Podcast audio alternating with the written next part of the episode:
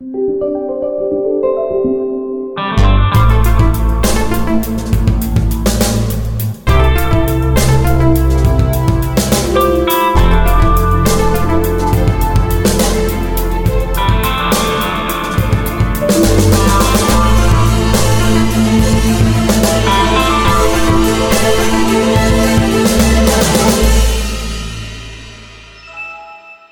Bonjour à toutes et à tous, vous écoutez Lifetile, le podcast qui vous parle aujourd'hui de Edge, de Microsoft et de Xbox.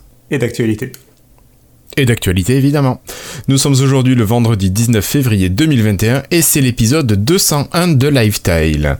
Alors ce soir j'ai une équipe énorme avec moi, j'ai Cassim qui est là. Bonsoir Cassim. Ouais, je représente au moins 10 personnes à moi seul. Allez, go. C'est ça, toi tout seul, moi je fais les 10 prochains. voilà, donc on a été lâchement euh, abandonné par nos camarades de podcast ce soir.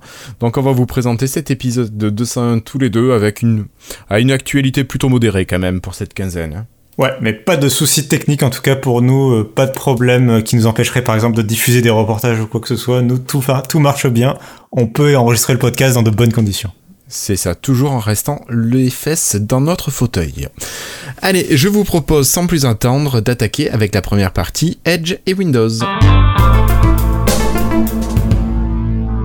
Alors pour cette première partie, Cassim, on a eu quand même beaucoup de news qui sont arrivées euh, pour l'univers du dernier navigateur de Microsoft, donc Microsoft Edge en base Chromium. Et notamment, euh, un premier ajout, c'est que Microsoft va rajouter un mode enfant pour sécuriser la navigation dans Edge. Alors je, ne sais pas si tu as lu euh, cette information, toi alors je l'ai vu dans les grandes lignes, effectivement, que c'était une nouvelle étape pour Microsoft pour dans leur initiative un peu autour de la famille, euh, on sait qu'avec euh, Microsoft 365, il y avait déjà eu une application de gestion de famille. Il y avait Xbox aussi qui gère le contrôle parental avec des bonnes options. Et toujours dans cette optique-là, donc c'est Edge maintenant qui va proposer euh, un mode enfant. Alors après, j'ai pas regardé en détail euh, exactement ce que ça comportait. J'imagine déjà que par exemple, ça va restreindre les recherches de Bing. Euh, c'est ça. les, les, parents tout à fait peuvent faire une liste blanche et une liste noire des sites que peuvent consulter les enfants. Et donc, tu as un système de profil. donc, ton enfant doit utiliser le profil. C'est un petit peu là où je trouve qu'il peut y avoir des, un biais où les enfants peuvent peut-être utiliser un autre profil et pas le profil enfant à leur nom. Euh, voilà, à voir euh, comment ça, ça va être géré vraiment au niveau de l'interface. Mais après, c'est, ça a l'air assez intéressant. Moi, ce que je trouve un petit peu dommage, et tu l'as dit euh, en en parlant, c'est qu'on a une application qui est plutôt lié à Office 365, une application qui est plutôt liée à Xbox, mais on a des choses qui se retrouvent un petit peu dans les deux, et là on va avoir encore un troisième univers. Il va falloir a priori euh, paramétrer euh, le, compte enfant dans Edge, et c'est un petit peu dommage qu'on puisse pas avoir tout dans la même application pour la partie euh, gestion de famille. Moi c'est ce que j'attends vraiment de la part de Microsoft. Ou peut-être que tout soit logique à partir de, par exemple, que le compte enfant, quand tu l'ajoutes dans Edge, bah, il va chercher les paramètres du, il comprend directement quel âge il a et il prend les paramètres de l'application euh, parce que tu as déjà renseigné les choses dans Xbox et dans le reste de l'écosystème. C'est ça, c'est ça. Pour ceux qui connaissent pas, quand vous rajoutez un enfant, vous pouvez euh, donner l'âge et donc en fonction de l'âge de votre enfant, vous pouvez accorder plus ou moins de, choses. Enfin, il y a des, des, accords qui sont donnés par défaut en fonction de l'âge et après vous pouvez réajuster euh, manuellement. Et c'est ah. vrai que c'est dommage que a priori ça ne le fasse pas pour l'instant. Après, ça reste vraiment, je trouve, un bon exemple. Euh, enfin, ce que j'aime bien avec Microsoft Edge, le, en plus le nouveau surtout, c'est un peu ces initiatives que prend Microsoft pour donner des fonctions un peu exclusives à son à son navigateur. Ça a été un peu le fil rouge d'ailleurs de tout ce début d'épisode euh, en termes de news, mais euh, ça montre bien que au-delà, enfin, ils ont un peu fini de, de, retravailler. Ils ont passé un peu la première année à finir leur copie de, de Chrome entre guillemets, c'est-à-dire ajouter la synchronisation des favoris, ce genre de, de base un peu, de composants de base. Oui, euh, tout ce qui est essentiel à un navigateur moderne. C'est ça, et maintenant que la base est là, j'ai l'impression qu'ils ont plus passé leur énergie sur des fonctionnalités exclusives et nouvelles et, essayer de se différencier des autres navigateurs et donner des arguments pour utiliser Edge plutôt que Chrome ou Firefox. Hmm. Mais je trouve ça très bien, en tout cas pour les, les nouveaux utilisateurs de Edge sur Windows, où on a toutes ces fonctionnalités liées à l'écosystème Microsoft, en fait, qui sont nativement intégrées au navigateur. Donc, euh, ouais. Voilà, après que ça dédouane pas non plus les, les parents que nous sommes de, de surveiller et de travailler avec nos enfants sur l'utilisation. Ça reste un outil, quoi. C'est ça, je pense que c'est un outil en plus, c'est pas à prendre comme étant une nounou euh, qui pourrait remplacer les parents. Tout à fait pour le voir trop souvent. Bref, ça c'est mon côté vieux con. Allez, on continue. Euh, donc Edge a une nouvelle fonctionnalité qui permet de limiter... Alors va avoir une nouvelle fonctionnalité qui va permettre de limiter les notifications. Alors j'avais pas vu qu'en fait par défaut euh, Edge pouvait supprimer euh, toute une partie des notifications. Cassim, est-ce que tu nous parles de cette fonction participative? Oui, c'est vachement intelligent parce que c'est un des problèmes. On parlait des fonctionnalités modernes des navigateurs. Une des fonctionnalités modernes qui est arrivée ces dernières années et qui est beaucoup devenue très importante, c'est la capacité d'un navigateur à gérer des notifications. Euh, et maintenant, vous avez mais quasiment tous les sites, quand vous allez dessus, ils vous proposent activer les notifications pour mon site. Promis, je te jure, euh, c'est le meilleur site. Et c'est très pénible. Il y a des sites où on n'a pas du tout envie d'avoir les notifications. Euh, des sites où c'est intéressant. La fonction en, elle-même est intéressante, mais elle a été très vite détournée, je trouve, par, par les sites. Et c'est devenu quelque chose d'assez pénible pour l'utilisateur. Euh, en plus, euh, le pauvre utilisateur qui doit déjà valider les cookies, valider les euh, notifications, valider les 46 000 choses avant d'arriver à l'article. Tu vois, la, newsletter aussi, toutes ces fonctionnalités que les sites aiment te proposer. Ce joli bazar. Et donc là, pour donc lutter un peu contre ça, Microsoft a annoncé une nouvelle fonctionnalité pour Edge, de, comme tu le disais, de limiter les notifications et la façon dont ils le font, je trouve ça assez intelligent, c'est qu'ils vont tout simplement crowdsourcer euh, la façon dont ils vont euh, gérer leur algorithme. Et en gros, euh, s'ils se rendent compte que 90% de leurs utilisateurs, par exemple, suppriment les notifications sur, je sais pas, sur The Verge, je veux dire un petit au hasard, ou Google. oh là là. ou Android, voilà, pour prendre. Et, du coup, Microsoft, ils, par défaut, ils désactiveront les notifications et ils ne proposeront pas forcément, ils pourront bloquer le site euh, mm. et l'empêcher d'activer la notification, quoi.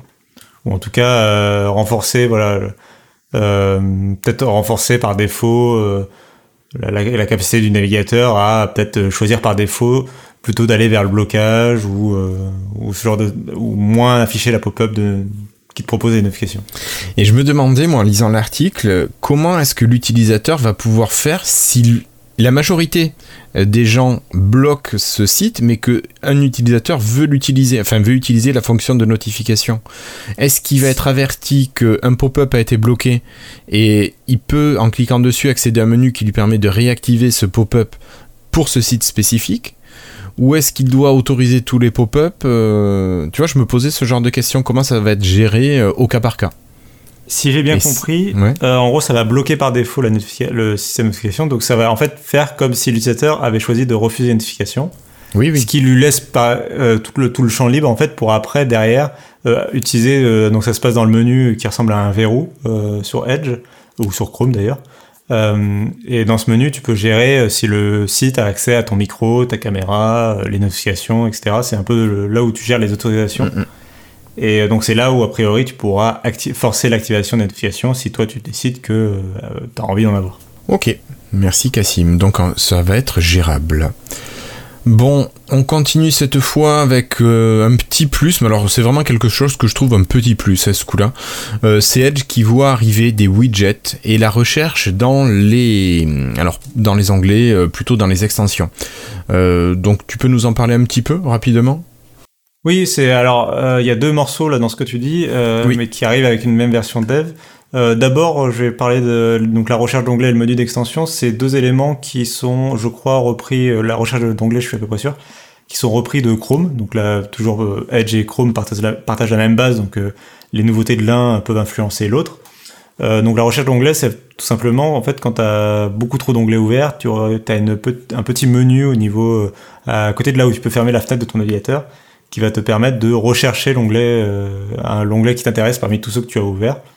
Euh, soit. Euh, et l'autre option, euh, ça va être l'arrivée d'un menu extension, comme on, vous a, on a vu arriver le menu euh, historique dans la barre d'outils de, de, Edge. Là, c'est le même principe. Tu as un menu extension. Ça va permettre de regrouper toutes les extensions que tu veux pas forcément afficher directement dans la barre d'outils. Ça, ça va être bien. Et je pense que ça va être assez pratique. Tu vas pouvoir voilà, gérer euh, ce que tu veux afficher, ce que tu veux pas afficher et accéder aux options. Euh, je pense que c'est plutôt bienvenu. Euh, actuellement, les extensions que tu n'affiches pas dans la barre d'outils se retrouvent dans le menu de Edge, mais c'est pas forcément très instinctif, j'ai l'impression, pour les gens de retrouver leurs extensions ici. je t'avoue, j'ai 13 extensions qui sont affichées dans ma barre de, de, menu. Et c'est quand même assez pénible. J'aimerais bien voir juste l'icône extension, cliquer dessus et pouf, que ça s'affiche en liste déroulante. Et là, donc, ça va arriver. Eh ben euh, donc ça, c'est plus ou moins hérité de, Chrome. Euh, la vraie nouveauté, donc euh, tu le disais au début, c'est ce système de widget. Alors, est-ce que c'est intéressant ou non? Tout va dépendre de la, façon dont Microsoft va proposer le truc et va pousser le, la chose. là, pour le moment, c'est simplement donc effectivement l'affichage de widgets sur le bureau de Windows. Euh, tu vas avoir la barre de recherche Bing, euh, le, quelques actualités, euh, tu vois les, les, actions en bourse, la météo, ce genre de choses. Les, un peu l'écosystème MSN, actualité, tout ça là, avec l'option aussi de traduction. mais du coup, tout ça, c'est très vraiment écosystème Microsoft. Ça ressemble presque à, une pop-up de pub de Microsoft, quoi. Oui, presque. On, pourrait presque l'interpréter comme ça. Et je, moi, ce qui m'intéresserait, c'est si Microsoft décide d'ouvrir ce menu de widget à l'avenir peut-être à euh, euh, aux développeurs de sites web, ça pourrait être euh, intéressant. Tu vois, si, tes sites web préférés, tu genre Gmail par exemple, tu développes un widget pour pour Edge et du coup tu aurais un peu sur le bureau Windows, bah aurais un widget dédié à Gmail, tu vois. Je pense que ça, ça pourrait avoir un intérêt, surtout pour des applications comme Gmail, encore une fois, qui seront pas forcément présents dans le Microsoft Store, ça peut être une façon de, pour Microsoft d'attirer le développeur euh, sans qu'il s'engage dans l'écosystème Windows, juste en restant dans l'écosystème euh, web, j'ai envie de dire. Euh, donc ça peut être intéressant, mais c'est ouais, ça me semble, faut voir où ils vont avec ça quoi. Moi j'ai peur de retrouver les choses qu'on avait, c'était sous Vista qu'on a vu arriver les, les widgets. Ouais. Donc j'ai encore un, souvenir assez, on va dire négatif de cette expérience. Je les ai jamais gardés bien longtemps sur sur mon bureau, mais bon surtout, moi j'ai un problème avec le fait que, enfin globalement, moi mon bureau je le vois jamais quoi. Donc, euh, mais après ça c'est mon utilisation du PC. Euh, je j'ai pas d'icône sur le bureau et je, enfin mes fenêtres sont en plein écran. Euh, j'utilise. Quoi, t'as pas la poubelle sur le bureau? Nope, j'ai zéro ah. icône. Ah, d'accord. J'ai vraiment, mon, premier réflexe c'est clic droit, ne plus afficher d'icône sur, sur mon bureau. D'accord. Mais moi en fait j'ai deux bureaux, j'ai un où j'ai la poubelle juste et l'autre où j'ai quelques icônes, les documents en cours. Ouais, ok. Mais voilà. Euh, voilà, donc les widgets, moi, j'avoue que je ne les attends pas avec impatience. Mais la recherche dans les onglets, ça, et les extensions, euh, avec grande impatience. Alors, on continue avec une petite nouveauté euh, qui est plutôt intéressante, je pense. c'est Gus, alors Gus, celui qui s'amuse à faire des, des, versions de Windows 10 qui tournent encore sur les Lumia 950 XL, qui a détecté que Microsoft travaillait sur un nouvel indicateur d'utilisation de la caméra.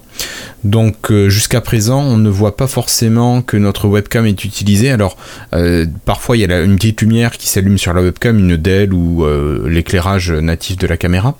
Mais parfois il n'y a pas cette petite fonctionnalité et on n'est pas obligé de savoir que la caméra fonctionne. Donc pour éviter que les utilisateurs, je pense, se sentent potentiellement piégés par l'utilisation de leur caméra, Microsoft a développé, enfin est en train de développer une icône qui va normalement apparaître en bas dans la barre des tâches et qui va donc vous dire quelle application euh, utilise votre caméra, si elle est utilisée. Donc ça c'est quelque chose de plutôt pas mal, mais bon on peut toujours recommander si on veut pas que notre caméra soit utilisée de cacher l'objectif de la caméra, s'il n'y a rien qui ne marche mieux.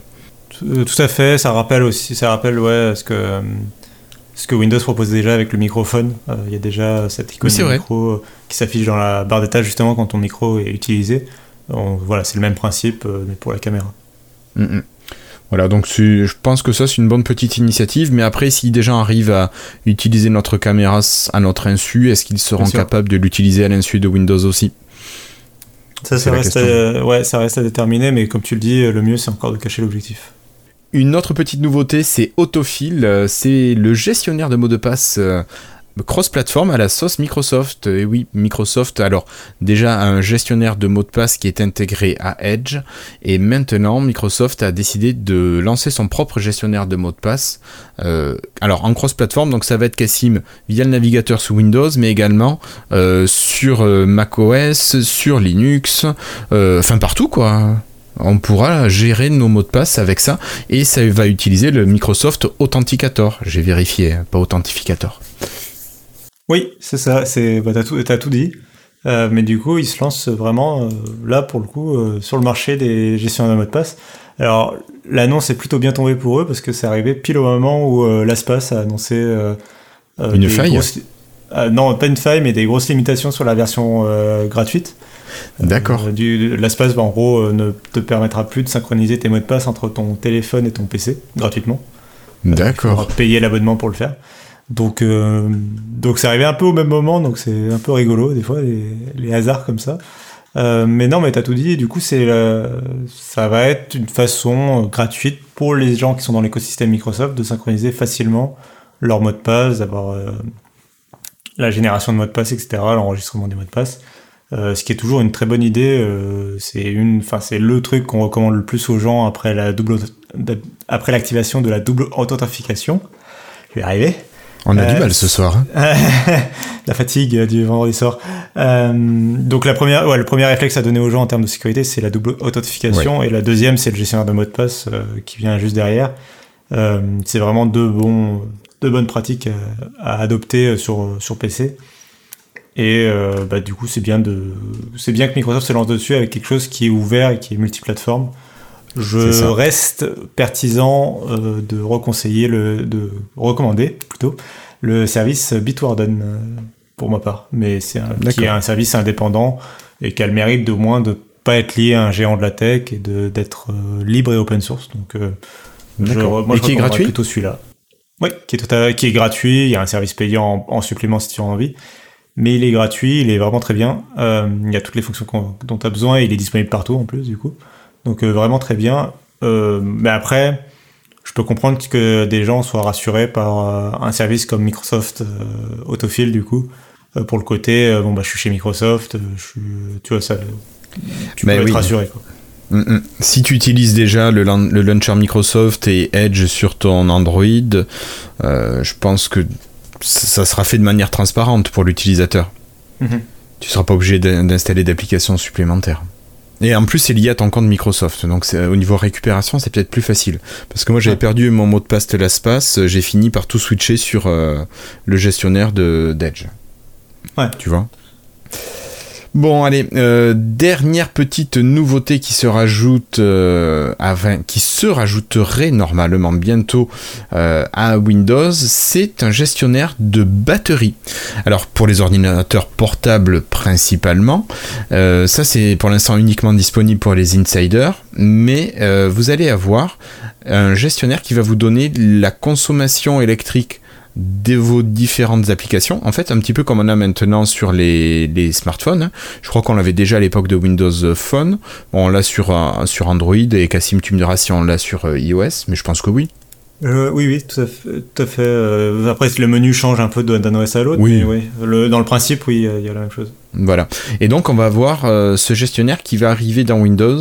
Et le camarade Christophe, j'en parlais avec lui avant d'enregistrer, et il me disait qu'on allait avoir des, nouveautés, alors plutôt à destination des développeurs, mais pour les aider à vérifier leur usage électrique et avoir un équivalent carbone de leurs applications et de leurs différents services utilisés par les applications. Mais ça, je pense qu'on en reparlera dans 15 jours. Ça pourrait être peut-être euh, intéressant d'en reparler. Je te donnerai des sources, Cassim, euh, pour, euh, pour avoir les infos. Voilà. Tu veux rajouter quelque chose sur ce nouveau menu batterie ou on a euh, Non, non, c'est très bien. C'est quelque chose qui manquait à Windows. Euh, il y avait des.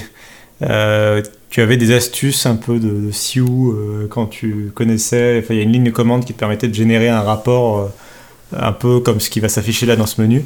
mais il fallait connaître la ligne de commande. Enfin, c'était voilà, c'était pas pas très pratique pour l'utilisateur. Euh, donc là, c'est bien que, que, ce soit ajouté euh, dans le dans l'OS. Mm, mm, ok.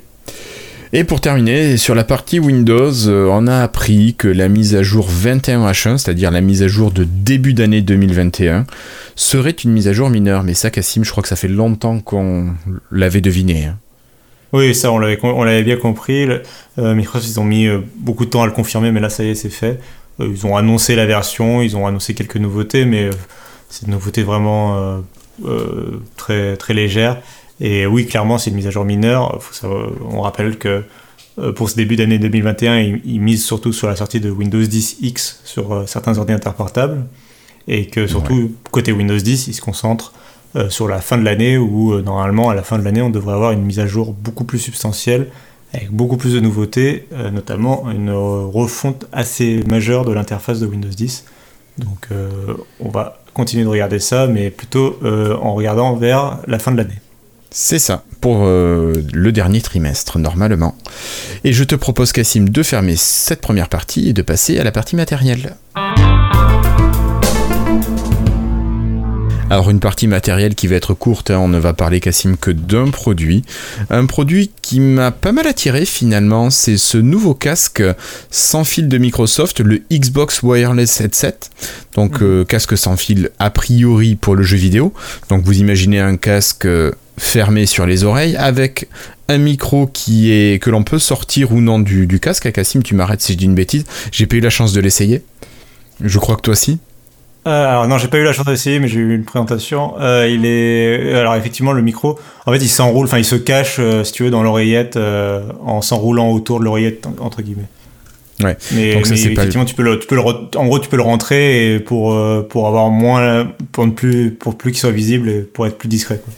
Parce que même s'il s'appelle euh, un Xbox Wireless Headset, c'est un casque qui s'adresse vraiment à, tout le monde, donc à toutes les utilisations, que ce soit vraiment euh, le jeu sur console, où là vous n'êtes plus obligé de brancher votre casque sur la manette de la Xbox, qui est pratique mais pas toujours euh, hyper confortable, mais vous pouvez aussi l'utiliser avec le protocole Bluetooth classique euh, sur un ordinateur, sur un smartphone, euh, sur je, ne sais, enfin quelque chose qui a du, du Bluetooth. Et il y a un petit truc que j'ai trouvé vachement sympa, c'est qu'ils reprennent les commandes du Surface Headphone, et c'est-à-dire les commandes avec l'oreillette sur laquelle vous pouvez tourner, vous avez les, boutons de commande, donc quelque chose de super pratique je trouve, et pour un prix qui est à 99 euros a priori. C'est ça, t'as quasiment tout dit. Euh, le, le principe des oreillettes est vraiment intelligent, je trouve. Enfin, c'était déjà très intelligent sur le Surface Headphones. Euh, ça fait comme une sorte de molette. Hein. C'est très instinctif en fait et très analogique. Vous, vous avez juste à tourner en gros l'oreillette sur elle-même pour régler le volume du jeu. Euh, il y a deux choses que je trouve très intéressantes en plus. Euh, il y a une compatibilité avec tous les systèmes de spatialisation du son, donc que ce soit Windows Sonic, Dolby Atmos ou DTS Headphone X. Donc ça, c'est les trois systèmes en, place, les trois standards en gros en place pour, euh, pour la spatialisation du son. Donc ça, c'est bien pour le jeu vidéo en particulier. Mm-hmm. Et l'autre l'autre point, et ils, ils, annoncent aussi avoir travaillé sur la latence, mais l'autre point sur lequel je voulais vraiment insister, c'est cette fonctionnalité. En fait, ton casque pourra, comme il gère à la fois le Bluetooth, ah comme tu l'as dit pour le PC et le smartphone, et euh, donc cette transmission sans fil par en gros par Wi-Fi euh, qui se fait avec, directement avec la console. Euh, le casque est capable en fait de gérer les deux simultanément. Et donc tu peux te connecter, admettons, à Discord par exemple, ou à, je sais pas moi, un système de, transmission audio, quoi, sur un Skype, un Discord, un truc comme ça, sur ton PC. Et tu peux jouer sur ta Xbox et en fait avoir vraiment le son des deux éléments euh, dans ton casque et même euh, pouvoir, euh, avec justement une des deux oreillettes, régler la balance du volume entre, entre le son du jeu et le son de ton chat vocal. Donc ça, je trouve que c'est vraiment une, excellente idée, puisque certes, il y a un chat vocal intégré à la Xbox, mais pour des jeux qui sont multiplateformes, par exemple, bah, tout le monde n'est pas forcément en train de jouer sur Xbox, donc tout le monde n'a pas accès à ce chat vocal, alors que Discord, par contre, par exemple, c'est un service qui est complètement universel. Euh, et donc, plus facilement, voilà, tu peux te retrouver à chatter sur un PC et chacun est un peu sur son, sur son appareil, mais au moins, euh, euh, avec ce casque, voilà, tu peux avoir les deux à la fois. Je trouve ça vraiment intelligent. Mm. Mais sur le principe, je le trouve vraiment super pour un prix. Alors après, il faut voir la qualité du son. Hein. Mhm, mais j'imagine qu'ils n'ont pas sorti une bouse. Ça, euh, bon, ça sera sûrement pas un casque hi mais ça risque d'être un casque qui est plutôt pratique euh, pour, pour écouter même de la musique en bonnes conditions, je pense. Ouais, ouais, il faudra voir aussi la qualité du, du micro qui est intégré pour voir si les gens peuvent t'entendre de façon assez intelligible. Ce qui est intéressant, c'est qu'il y a un système de d'annulation de bruit, alors pas pour le casque en lui-même, mais pour le micro. donc un système d'annulation de bruit pour que s'il y a du brouhaha autour de toi quand tu es en train de jouer, euh, bah, tu, tes interlocuteurs n'entendront pas ce bois et il y aura une coupure du son de fond pour vraiment laisser que ta voix en principe.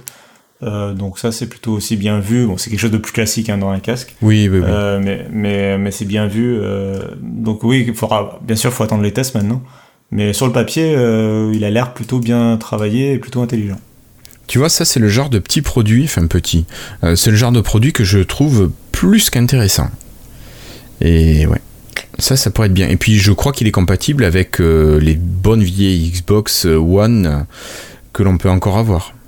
Ouais, il me semble. Oui, oui, euh, il est complètement compatible Windows 10, Xbox One, euh, les Xbox Series et les smartphones du coup, puisque Bluetooth. C'est du Bluetooth. Ouais. Donc ça, c'est c'est le bon produit moi qui m'a fait plaisir à voir.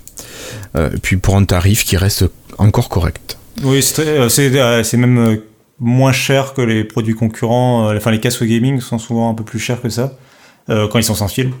Euh, donc c'est même plutôt concurrentiel comme tarif de la part de Microsoft. Ouais, ben voilà, après je, vais attendre les, les, retours sur la qualité audio. Je pense que ça, ça peut avoir quand même une certaine incidence. Bien sûr. Mais sinon, ça ferait envie. Le petit truc qui ferait envie. Allez, on ferme cette partie matérielle et on passe à la partie jeux vidéo. Alors Cassim, euh, oh, une news qui n'en est pas vraiment une, mais on apprend que le Xbox Cloud Gaming se rapproche sur PC, qu'on va bientôt pouvoir jouer à xCloud sur nos ordinateurs.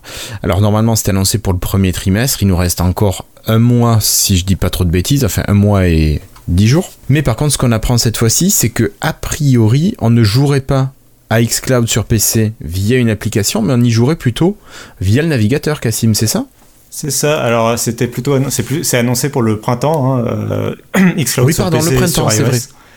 Donc ils ont encore un peu de temps, les pauvres euh, équipes de Microsoft. Pardon, je leur mets la pression. leur mets pas trop, oui, voilà, leur mets pas trop la pression. Ils auront un peu de temps encore.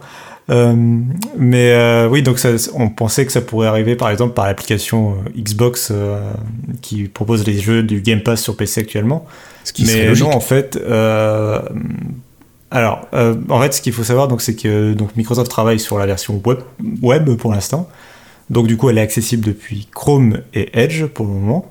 Euh, les bases Chromium. Logique, euh, voilà, les bases Chromium. après, j'imagine que ce sera étendu plus tard à d'autres navigateurs, mais pour l'instant, c'est ces deux-là. ça permet en fait à Microsoft de faire d'une pierre deux coups, puisque sur iOS, Apple bloque les applications de cloud gaming, mais autorise les services de cloud gaming à passer par le navigateur Safari. Donc du coup, développer une version web pour Microsoft, ça permet voilà, de faire une pierre de coups. Euh, il n'est pas exclu qu'une mise à jour de l'application Xbox euh, native euh, intègre ce portail web, en fait, quelque, même s'il sera caché dans l'application, utilise ce, portail web pour accéder au service, et donc tu n'auras pas forcément besoin de démarrer Edge pour jouer à Xcloud sur ton PC. Peut-être que l'application Xbox suffira, mais dans tous les cas, en fait, a priori, ça passera quand même par le web derrière même si ça peut être caché. Euh, moi, je trouve ça intéressant. C'est donc c'est en test interne euh, euh, chez Microsoft au sens large. N'importe quel employé de Microsoft actuellement peut tester ça en s'inscrivant dans le programme interne, en gros. ça a l'air de plutôt bien marcher. Il y a encore quelques bugs apparemment, mais ça a l'air de vraiment être un produit qui est quasi finalisé. Je ne serais pas étonné qu'il y ait l'ouverture d'une preview là dans les semaines à venir avant cette date de printemps où ce sera ouvert, euh, je pense, plus largement. Euh, et qu'est-ce que je voulais dire d'autre plus? Par contre, cette news m'a fait réaliser que Microsoft va devoir faire un effort de communication, et on sait que c'est leur point fort, pour expliquer le pourquoi, enfin, pour expliquer le fonctionnement de xCloud sur PC, je pense que ça peut être un peu contre-intuitif, puisque pour rappel, donc xCloud, c'est des Xbox One qui, qui tombent dans le cloud, euh, c'est Xbox One, donc faut tourner des jeux. Et en gros, les jeux, c'est exactement les jeux Xbox One qu'on connaît. Il euh, n'y a quasiment pas de retravail dessus euh, de base pour qu'ils tournent dans le cloud. Mhm. ça veut dire que c'est des jeux console. Et qui dit jeu console dit jeu qui se joue à la manette. Et eh oui. donc ça va être assez contre-intuitif, je pense, pour pas mal de joueurs, de d'arriver devant leur PC, leur PC portable, de le démarrer xCloud, ils vont voir un jeu qui est disponible sur xCloud et je pense qu'instinctivement ils vont plutôt avoir envie d'y jouer au clavier et la souris, ils vont pas forcément tout de suite se dire manette. Et ça, Microsoft va devoir expliquer pourquoi euh, tel ou tel jeu, par exemple, enfin ça risque d'être une très grande majorité des jeux qui risquent de pas être compatibles avec l'utilisation d'un clavier et d'une souris. Et oui. Donc ça, il va y avoir un gros effort de faire. Je l'avais pas trop réalisé jusqu'à présent. c'est vrai que moi, dans mon idée, je pensais que les jeux s'adapteraient, par exemple les jeux Stadia, s'adaptent parfaitement au, au, périphérique que tu souhaites utiliser pour jouer. D'accord. Donc je n'avais pas trop réfléchi à la question pour xCloud, mais le fait de partir de que la base soit des Xbox One, bah, du coup ça bloque Microsoft un peu dans ce sens-là. Euh, donc ça va être à eux de, dire bon bah vous allez devoir connecter une manette pour pouvoir jouer. Euh, ça va être peut-être voilà, va falloir que les gens comprennent bien. Surtout qu'il y a des jeux, des fois il y a des jeux qui sont euh, un peu, j'ai envie de dire marqués PC, euh, sur, qui sont disponibles sur xCloud euh, et c'est la version Xbox One du jeu qui est, qui est disponible. Donc je sais pas, je pense à, à des jeux de gestion ou des jeux de stratégie. Euh, Des fois ils sont pas disponibles dans le Game Pass pour PC, ils sont disponibles dans le Game Pass console et xCloud. Et donc ces jeux-là, c'est des jeux, j'ai plus de nom en tête, mais c'est les, les genre les les World, euh, ah les jeux de parc d'attractions par exemple de gestion, de gestion oui, les Tycoon, machin Tycoon, euh, Exactement. Tycoon, euh, Roller Coaster, machin. bah ces jeux-là, en fait, tu vas devoir euh, peut-être y jouer à la manette quoi. Ah Alors que c'est des jeux instinctivement que tu as envie d'y jouer au PC quoi, au clavier souris. Après, est-ce que Microsoft est capable de produire un outil qui permette de changer l'interface? J'imagine que oui, mais d'un autre côté, pour un jeu, euh, un jeu de, shoot, euh, entre celui qui joue à la manette et celui qui joue au clavier souris, c'est pas la même difficulté non plus. Donc, est-ce qu'ils peuvent se le permettre? Je pense que pour Microsoft doit plutôt euh, pousser pour que les développeurs gèrent le clavier et la souris sur Xbox. C'est déjà possible. C'est juste, c'est une option que les développeurs n'utilisent pas forcément tout le temps de jouer au clavier et la souris sur Xbox. donc certains jeux le proposent, pas tous. Et je pense que Microsoft devrait pousser euh, peut-être en utilisant xCloud justement comme argument pour pousser les développeurs à adopter ça euh, plus largement.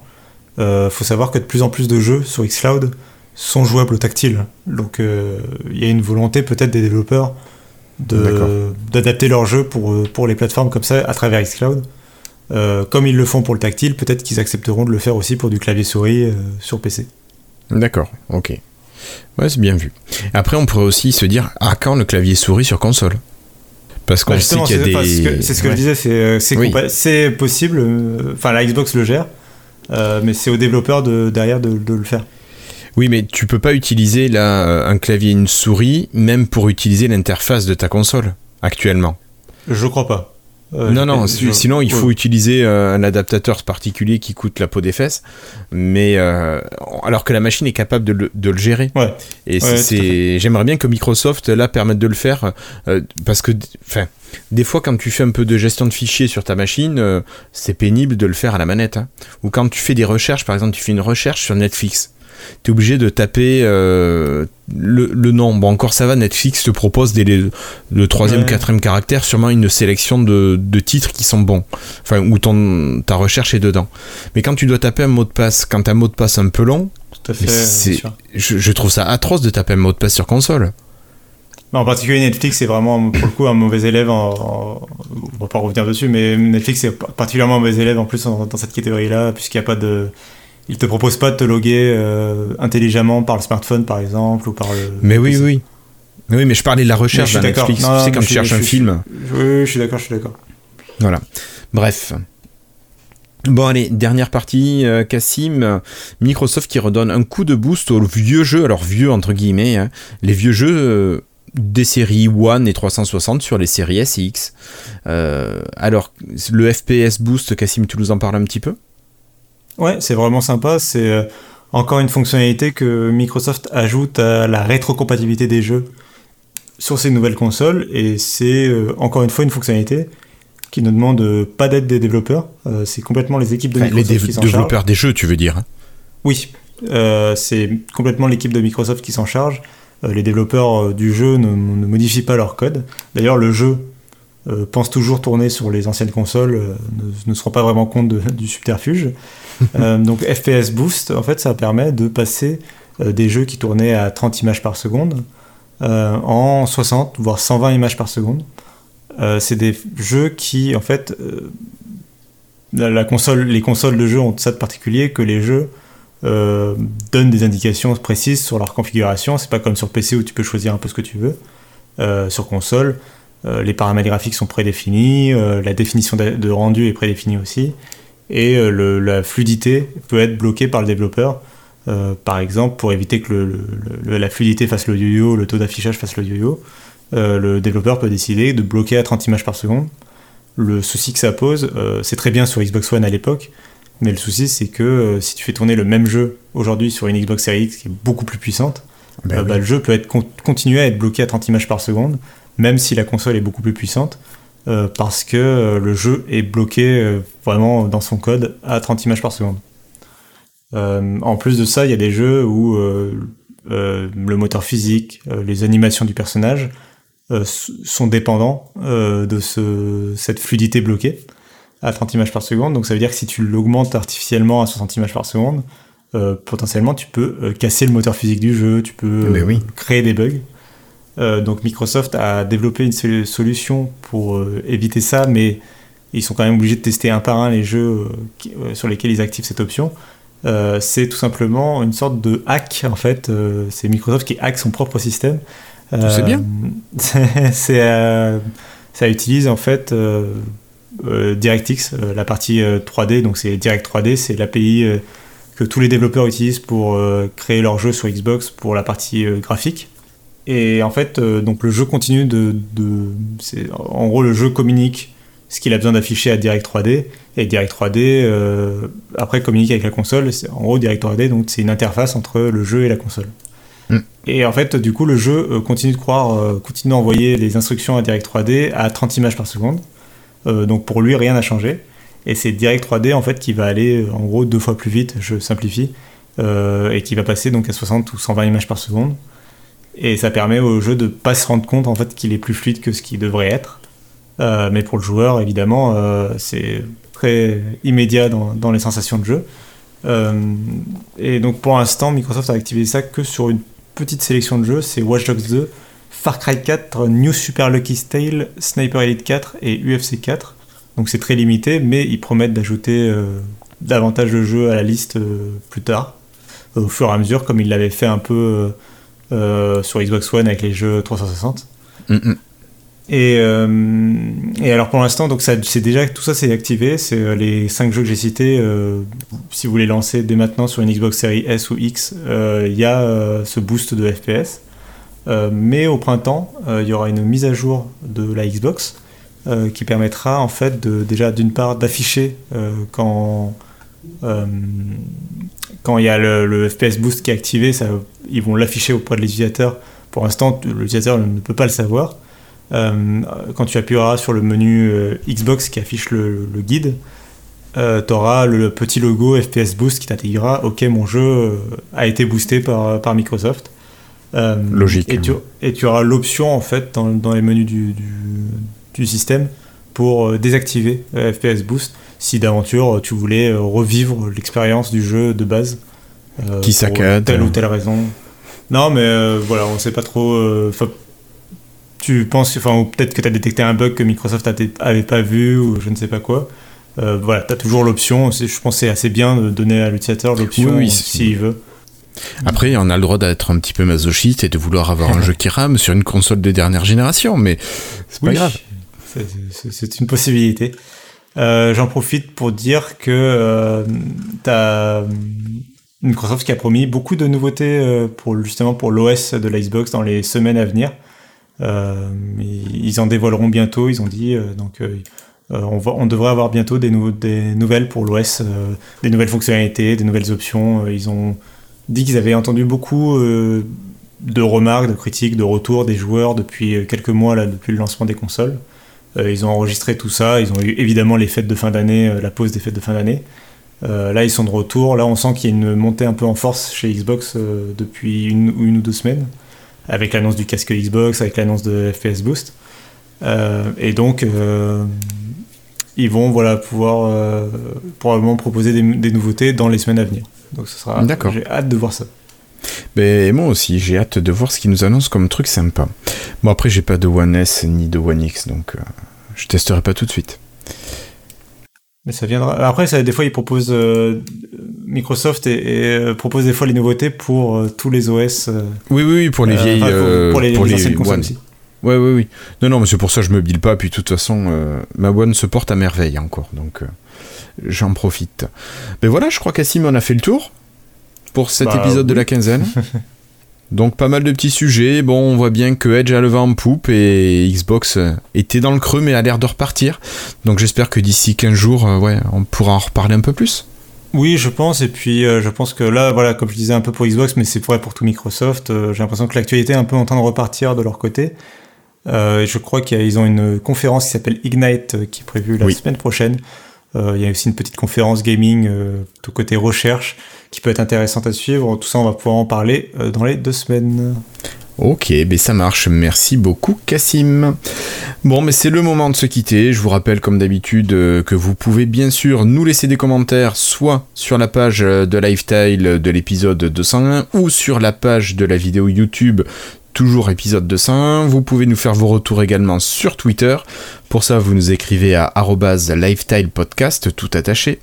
Et vous pouvez bien sûr, et ça on vous en remerciera profondément, partager cet épisode sur les différents réseaux.